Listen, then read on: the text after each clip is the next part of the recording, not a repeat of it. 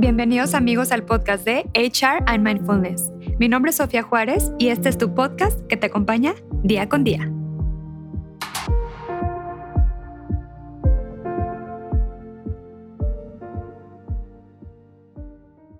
Bienvenidos amigos aquí a otro episodio más de HR and Mindfulness. El día de hoy les traigo a un invitado muy especial. La verdad les va a encantar porque tuvo la oportunidad de asistir aquí con nosotros y darse un espacio. Les platico un poquito acerca de su trayectoria. Él es psiquiatra y psicoterapeuta familiar Cuenta con una especialidad en psiquiatría por la Universidad Autónoma de Nuevo León. Es miembro actualmente de la Asociación Psiquiátrica de Nuevo León y es maestro invitado del Seminario de Monterrey desde hace 33 años. Con ustedes, el doctor Ricardo Elizondo Quintanilla. ¿Cómo estás, Ricardo? Muy bien, Sofía. ¿Tú? Excelente, muy bien, muy contenta porque por fin te tenemos aquí el día de hoy y vamos a hablar de un tema, la verdad, muy, muy padre Creo que a la gente le va a gustar mucho y bueno, es el trastorno límite de la personalidad. Muy bien, así es. Excelente, pues empecemos. A ver, Ricardo, platícanos un poquito cuál es el trastorno límite de la personalidad. Mira, antes de empezar con eso, déjame empezar con un detalle de lo que es la personalidad. Ok. La personalidad en todos nosotros es un sistema de adaptación y defensa contra el medio ambiente en el que vamos creciendo. Entonces, dependiendo del medio ambiente en el que vivimos y del, eh, o sea, el número de hijos que, que, eres en la familia, del tipo de papás que, que tienen, la interacción entre ellos, y más adelante la escuela, los amigos, los maestros, todo eso nos va dando, lo voy a decir así, es como una agresión a nuestra persona, ¿sí? Los niños siempre están en un plan egoísta. Entonces yo me tengo que ir adaptando y defendiendo de ese medio ambiente en el que voy creciendo. Dependiendo de eso, yo voy generando mis características o rasgos de personalidad. Es muy difícil encontrar a una persona que tenga una personalidad pura. Todos tenemos rasgos diferentes. Y entrando ya en la personalidad límite, antes no se consideraba una personalidad, se consideraba una estructura psicológica, pero poco a poco ha ido evolucionando y ahora se le considera una personalidad. Esta personalidad generalmente se presenta o se puede desarrollar uno, porque sí tiene una carga genética, se calcula el 25 o 26% que puede ser heredado, la posibilidad de desarrollarla, y al mismo tiempo también por el ambiente, y el ambiente generalmente, ya sea en forma real o fantasiada por, por la persona, el niño, vive un ambiente que lo considera humillante, dependiendo mucho del trato de los papás, los hermanos, después los amigos, la escuela y los maestros. Entonces ahí es cuando se va formando de esta manera. Partiendo de ahí, ¿verdad? Que es este sistema de, adaptación y defensa. Esta personalidad es una personalidad desgraciadamente muy deteriorada. Tiene sistemas de defensa muy primitivos. Primitivos quiero decir en el sentido de que, por ejemplo, ¿qué es característica de ellos? Ellos siempre están echándole la culpa al mundo. Si cometen un error, si algo se les reclama, ellos siempre van a buscar que la otra persona sea la culpable y no ellos. Eso es algo muy primitivo, no reconocen sus errores. Y si llegan a reconocerlo, entonces sale rápido el comentario de decir, bueno, es que me hicieron hacerlo. Entonces viven siempre en esa complicación. Obviamente complican la vida de otras personas. Esta personalidad es muy compleja es muy difícil de tratar. En ocasiones hay que medicarlos, pero la terapia es muy, muy, muy difícil, ¿verdad? Por, por esta no aceptación. No, no, se puede trabajar fácilmente con ellos. Como esto, una personalidad que va a durar toda la vida y los va a poner en conflicto con su medio ambiente, ya sea de cómo reconocen el medio ambiente, su, su relación afectiva, que esta es la principal, su función interpersonal y su control de impulsos. Por eso son muy complejos. Cuando estas personas ya, ya grandes, ¿verdad? No como niños, ya grandes, depositan su afecto en alguien, llámale una pareja, eh, o pueden ser los papás, a esas personas son a las que más maltratan, curiosamente. Y lo hacen porque la base de esta personalidad es el miedo, casi terror, de ser abandonados, sea en forma real o fantasiada, eso es lo que les sucede. Entonces, en base a ese miedo al abandono, es como reaccionan muy impulsivamente. haciendo escándalos de, pleitos continuos que pueden durar cuatro o cinco horas o pueden durar un día o dos continuos, ¿sí? Y entonces e, esa es la parte más difícil de estas personas. Totalmente. Y como tú bien comentas, hay que tratarlos de una manera muy especial, ¿no? Por ejemplo, ¿qué patrones caracterizan a este tipo de trastorno? Mira, los principales son, son muy inestables, principalmente en sus relaciones interpersonales y de pareja. Son sumamente inestables. Quiero decir que pueden brincar de, de, una forma de pensar a otra muy rápido y tienen una característica, esta no viene en los libros descrita así, pero déjame tratar de explicártela. Tú puedes tener un conflicto con una pareja que es de esta forma, te hace un escándalo, las cosas se ponen muy feas y hasta que tú cedes, entonces esa la pareja, o sea, él o ella se calma. Y cuando tú se lo reclamas, ellos simplemente dicen es otra, eso fue otra cosa.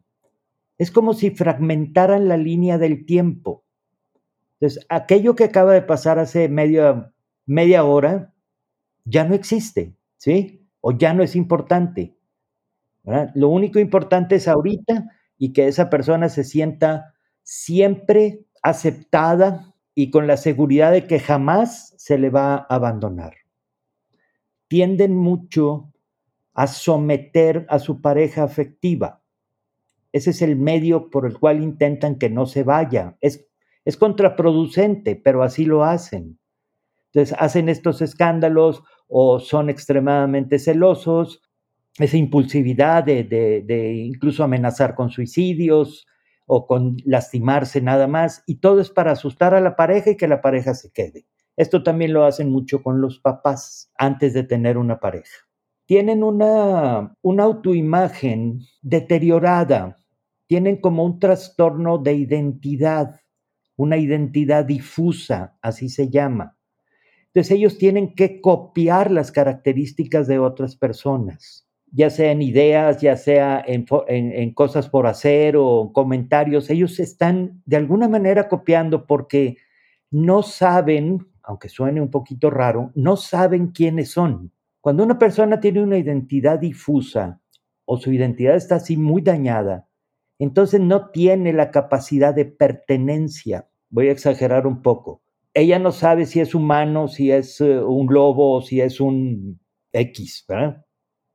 Entonces, siempre anda copiando para poder pertenecer, pero nunca llegan a pertenecer del todo, ¿no? porque no están seguros de sí mismos.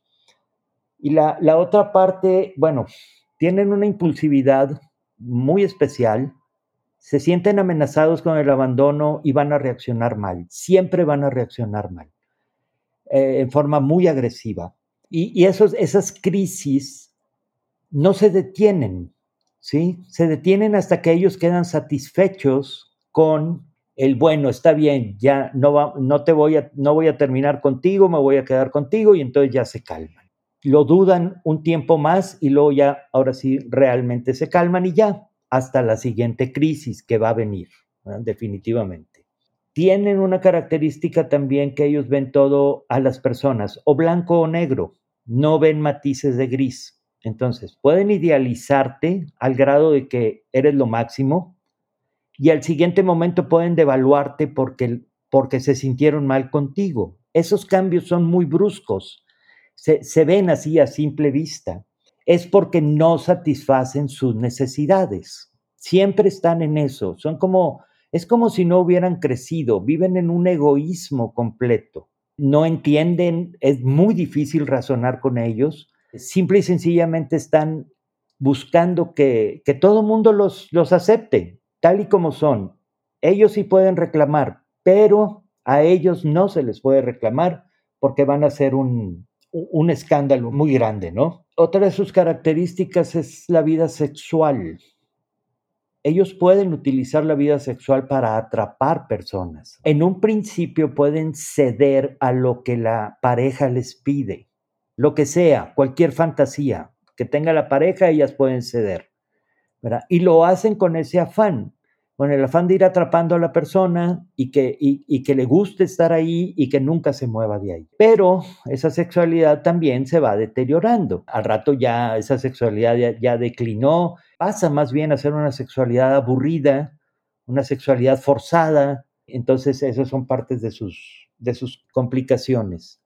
Otra que tienen es una paranoia, no, no hablo como rasgo de personalidad, sino es como un, como un sentido paranoide continuo siempre están vigilantes, siempre están viendo qué hace la pareja. Ok, lo que decía, entre o papás o pareja, que son las, las, personas afectivamente más cercanas. Siempre están vigilantes, entonces se vuelven altamente celosas. Son de esas personas que, bueno, ya en tiempos de estos, ¿verdad? Siempre están vigilando el teléfono o siempre están este, buscando pequeños datos en la persona, errores al hablar, para estar poniendo en duda su fidelidad. Si es que descubren algo, creen descubrir algo, nuevamente empieza la impulsividad y empieza todo el trastorno a manifestarse abiertamente. Oye, Ricardo, ¿y cuál es la causa de origen del trastorno límite de personalidad? Mira, básicamente es en la crianza. ¿Sí? Son, eh, son personas que se sintieron humilladas, humilladas durante su, su desarrollo, durante la, la crianza. La humillación no necesariamente es que los padres estén sobre ellos haciéndolos sentir mal. Por ejemplo, si el niño, su característica principal es el egoísmo, porque así tienen que ser, entonces el niño quiere todo para él y se siente que es lo único. Imagina un papá, una mamá que está con el, con el niño, niña que esté, que esté formando esta personalidad y que el papá en cierto momento le dice no quiero jugar y lo aparta y luego se lo hace frecuentemente. Entonces el niño lo que está sintiendo es no me quiere, ¿sí? Me está abandonando, ¿sí? Me deja ahí a mi suerte. Ellos lo empiezan a traducir de esa manera. Y en base a eso empiezan a ser demandantes. Básicamente eso es lo que les pasa. Las formas de humillación son muchísimas, porque depende mucho de la percepción del niño, que eso es lo que no puedes adivinar. Pero básicamente es eso, un maltrato, un abandono o, o que él crea que lo están maltratando y abandonando. Exactamente, así como tú bien comentas, depende de su percepción. Sí, mucho. Y es cierto que el trastorno límite de personalidad es uno de los trastornos más disruptivos por la inestabilidad emocional que este conlleva. Básicamente sí. Fuera de las enfermedades psiquiátricas consideradas como psicosis, como la esquizofrenia o el maníaco depresivo o la depresión mayor o el esquizoafectivo, tal vez el trastorno de personalidad más severo, ¿sí? que causa muchos más problemas. Y curiosamente, se habla de que va en aumento el número de personas que, desarrollan este tipo de personalidad. Yo me imagino, debe ser la forma en que ahora se educan los hijos, ¿verdad? Los hijos que no tienen mucho control de los papás o los hijos que controlan a los papás. Es, todo este tipo de cosas ha ido causando el aumento en este tipo de personalidad. Oye, y en cuanto a los trastornos de personalidad, ¿cuántos existen actualmente según el DCM5? Ahorita consideran 10. Antes los catalogaban por el tipo de defensas que se usan, ¿sí? Tipos de defensa significa si yo le echo la culpa al mundo o si yo acepto mi culpa ante las cosas que pueda llegar a ser. Pero ahora no, los han ido modificando la clasificación para ponerlos en ¿Qué hay de semejante entre una personalidad y otra? ¿Sí? Hicieron tres grupos, donde uno son los paranoides, los esquizoides y los esquizotípicos. Y luego los antisociales, los, los limítrofes, los histriónicos y el narcisista. Y luego la personalidad evasiva, la dependiente y la obsesivo-compulsiva. Esas, cada uno tiene cosas similares entre ellos el, limítrofe es muy grave, pero existen otras que pueden ser un poquito más graves, como la personalidad antisocial, y a veces la personalidad paranoide, porque el paranoide puede volverse muy violento es, eh, si llega a los grados psicóticos. Y el antisocial, bueno, pues ese yo creo que es el que más abunda ahorita actualmente, porque estamos muy, muy contaminados de esa personalidad y ellos tienen la característica principal de que no sienten, no hay culpa, no hay remordimiento. Ellos sí causan daño, no les importa, ¿sí? Daño físico, económico, social, el que sea, no les importa. No tienen esta empatía, claro. Sí, cero empatía, es cero empatía. Eh, encontrar de ellos es, es bastante difícil, pero encontrar un sociópata puro, este, que sí existen, pues es caso de estudio, ¿no? Porque, porque son bastante curiosos. Oye, ¿y cuáles son los síntomas entonces del TLP, del trastorno límite de personalidad? Si tú conoces a alguien ahorita que tenga ese trastorno y no tienes una relación afectiva estrecha con esa persona, tú vas a notar que es una persona perfectamente común. No digo normal intencionalmente, ¿eh? digo común es una persona común y de hecho hasta son más amables de lo común, ¿sí? Muy serviciales, muy prestos a ayudar, eh, están atentos a los demás, cosas por el estilo. Esto, esto lo hacen porque siempre les gusta que los vean bien, ¿sí? Que, que la gente los aprecie. Pero cuando ya depositan el afecto en alguien, ahí es donde aparece toda la gama de, de características, ¿sí?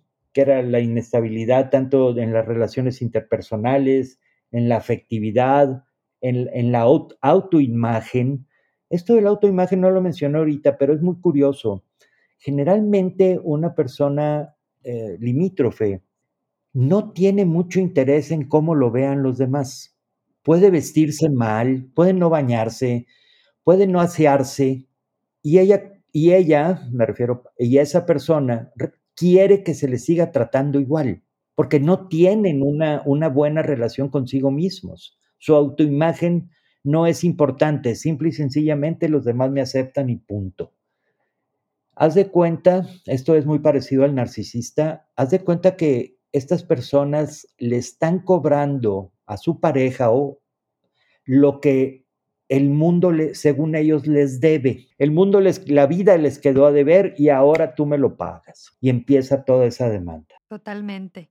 Oye, ¿y cuáles son los mínimos patrones que tiene que tener alguien para saber que esa persona tiene TLP? Los mínimos, bueno, podría ser unos cuatro elementos son, son suficientes, pero principalmente que tenga una idealización y devaluación de las personas, que, que lo tenga presente la alteración de la identidad, el esfuerzo por evitar el abandono, sea real o fantasiado, y, el trastorno de la autoimagen. Con eso ya tienes una idea clara de, de que la persona tiene esa personalidad. Oye, ¿y cuál es el tratamiento, Ricardo, ideal para las personas con TLP? Platícanos. Mira, bueno, principalmente uno, es la psicoterapia.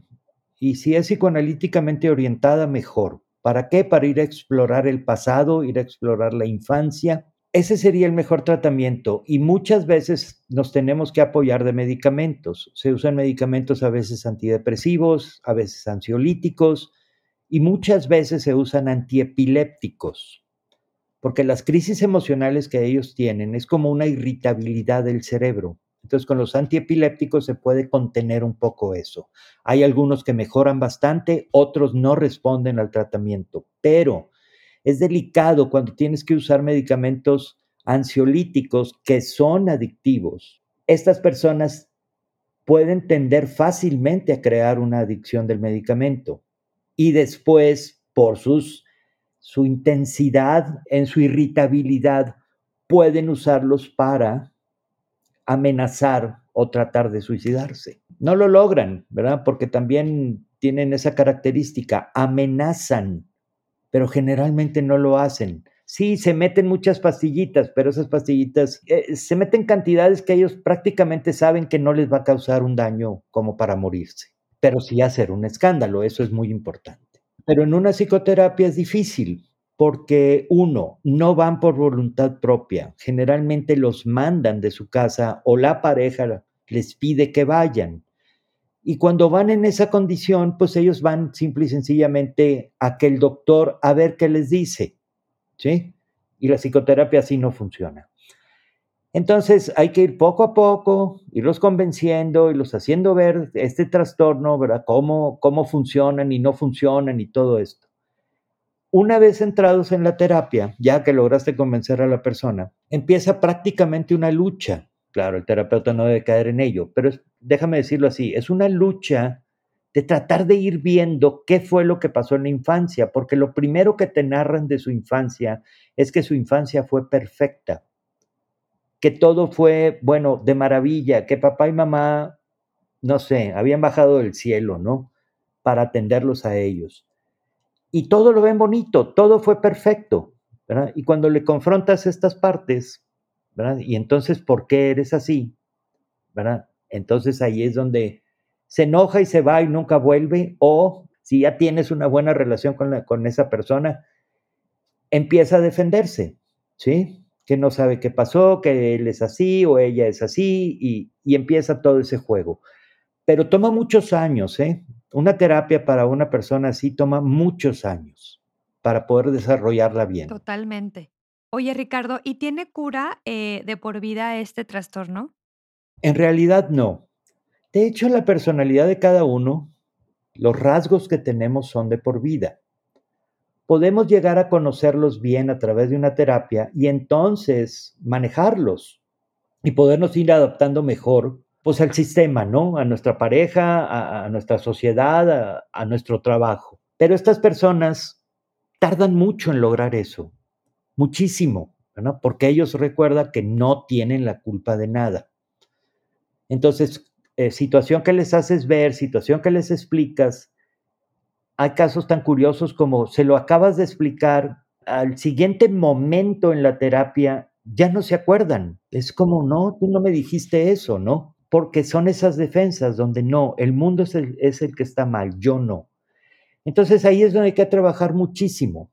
Pero bueno, pues es parte de, casi nunca aguantan en una terapia. Casi siempre salen huyendo y obviamente diciéndole al doctor que el doctor está mal. Claro, y muchas veces, como bien comentas, la persona tiene que decidirse a ir a terapia por cuenta propia, ¿no? O sea, no se vale que, oye, es que me trajo mi mamá, mi papá o mi esposo, mi pareja, sino eh, darte cuenta por ti mismo que tienes ese trastorno y que tienes que trabajarlo en terapia y para que puedas ver resultados, ¿no? Lo, lo más pronto posible. Sí, básicamente sí, pero, pero te digo, es muy raro que uno llegue convencido de que tiene problemas, muy raro a menos de que ya haya habido, que, se ven casos así, ya donde hay violencia, ¿sí? Ya entre la pareja, ya donde se salieron de control y ya hubo golpes o ya hubo empujones o ya hubo algo que ya, ya rebasó lo, lo, no sé, lo establecido por la sociedad. Y, y, no una vez, tiene que pasar, se repite varias veces y entonces ya lo pueden más o menos entender que algo anda mal. Así es, es correcto. Oye, eh, Ricardo, ¿y con quién debemos acudir para saber si lo padecemos? Por ejemplo, la gente que se esté preguntando, oye, ¿lo tendré, no lo tendré? Eh, ¿Con quién nos recomiendas acudir o con quién debemos acudir? Mira, bueno, se puede hacer con cualquier persona que se dedique a, esta rama de la, de, la, de la medicina. Puede ser alguien en psicología, de psicología, perfectamente lo puede diagnosticar. Alguien de psiquiatría también, y generalmente también los psicoanalistas. Pero, por ejemplo, si, si va con una persona de psicología, puede llevar la terapia con, la persona de psicología, pero apoyarse en un psiquiatra para el uso de medicamentos. Casi siempre son tratamientos que están eh, en forma conjunta dos personas, pero un psicólogo, un psiquiatra, un psicoanalista, esas son las personas correctas. Excelente. Y en cuanto al enfoque terapéutico, puede ser cualquier enfoque, ¿verdad, Ricardo? Puede ser, sí. Sí, pueden, pueden este, abordarse de varias maneras, dependiendo de la capacidad del paciente y de, la intención que tenga de revisar sus problemas, ¿sí? A veces se les dirige nada más, a veces sí se puede entrar en algo más, más psicoanalítico, de ir revisando el pasado de ellos. Se puede hacer de varias maneras, sí. Totalmente. Y también para la gente que nos escucha, no siempre hay que tomar medicamento, como bien comenta Ricardo, depende del tipo de trastorno y también del el nivel, ¿no? Que se tenga. Sí, totalmente. En esto hay niveles, hay formas de expresión, unas son muy intensas, otras son muy leves y entonces es donde hay que valorar si es necesario usar un medicamento o no que en muchos casos no se usa. Claro, y aparte eh, el psicoterapeuta o el psiquiatra nos, nos da de alta en algún cierto tiempo, ¿no? O sea, llega el tiempo en el que ya este, das de alta al paciente, ¿no? Cuando ya ves mejoría. Sí, siempre la idea es tener una, una psicoterapia que tenga fin. Pero muchas veces con estas personas, cuando la persona crea una cierta dependencia del psiquiatra, a veces se extiende demasiado, incluso haciéndoselo ver y todo. La persona quiere continuar yendo porque ahí encuentra, no sé, cierto apoyo, cierto entendimiento o cosas por el estilo. Pero sí, la terapia tiene que tener un, fin. las terapias eternas no, no, no son nada buenas. Confíen en su terapeuta y, y, lo mejor, Ricardo, es, o sea, en este caso, ¿cómo saben las personas quién es el terapeuta ideal, no? Digo, no sé si, si tú bien un día me dijiste, tienes que hacer match o, o tienes, tiene que haber esta empatía o embonación con el psicoterapeuta, ¿correcto? Sí, sí debe de haberla, es muy importante. ¿Cómo se sabe nada más visitando al terapeuta? Conociéndolo, que él te conozca o se conozca al paciente, ver después de una o dos sesiones el planteamiento que se pueda hacer para el manejo de, de la situación. Y entonces ahí se puede llegar a un acuerdo o si la persona dice, oye, pues no, no me siento muy a gusto, perfecto, aquí tienes tres nombres más y acude con el que quieras, ¿sí? ¿Sucede? Sí, sí sucede, ¿verdad? Y no solamente con pacientes limítrofes, de cualquier tipo de personalidad, también sucede que no hay un buen, un buen match entre, entre terapeuta y, y paciente, perfecto, eh, no es obligado que tenga que ser. Oye, y bueno, ya por último, ¿algunos libros que nos recomiendes acerca del borderline o de trastorno límite personalidad? Bueno, ahí sí es eh, un poquito más, más difícil porque casi todo viene no como un libro específico, ¿sí? No es así, ah, este habla de, sino que vienen muchos libros, pero yo creo que sería más fácil, porque hay, por ejemplo, buscar artículos en, en, eh, en Google. Vienen muy buenos artículos, porque te digo, los libros son más difíciles. Este, no hay uno específico que diga esto es el borderline, ¿verdad? Eh, hay uno que no habla específicamente del borderline, pero está muy cercano, y de, de hecho debe de, de, estos pacientes lo son, que se llama El acoso moral,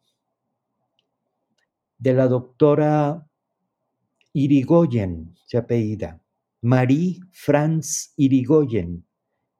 Ella tiene dos libros, el, acoso moral y el acoso moral en el trabajo. Es otro, otro aspecto, pero muy, muy relacionado con los, con los limítrofes. Yo creo que esos dos podrían ayudar a, a ir identificando estas personas. Ricardo, y ya por último, la gente que te está escuchando, ¿dónde, dónde te puede contactar si quiere sacar una cita contigo? Eh, por favor, compártenos tu, ya sea número de contacto o algo, por favor. Sí, te voy a dar, el, el número de mi consultorio es el 81 83 56 89 19 y el número de mi celular es el 81 16 008271. Excelente, Ricardo. Pues muchísimas gracias. La verdad es que me encantó este episodio. Creo que la gente ahora sí ya se va con toda esta información de lo que es el trastorno límite personalidad. Ya estaremos en otra ocasión platicando de algún otro tema. Me encantó tenerte, Ricardo, de verdad. Te mando un fuerte abrazo. Al contrario, Sofía, muchísimas gracias. Gracias a ti. Bye bye. Muchísimas gracias amigos por habernos acompañado en este espacio que es tu espacio. Nos vemos la próxima sesión privada en terapia. Gracias.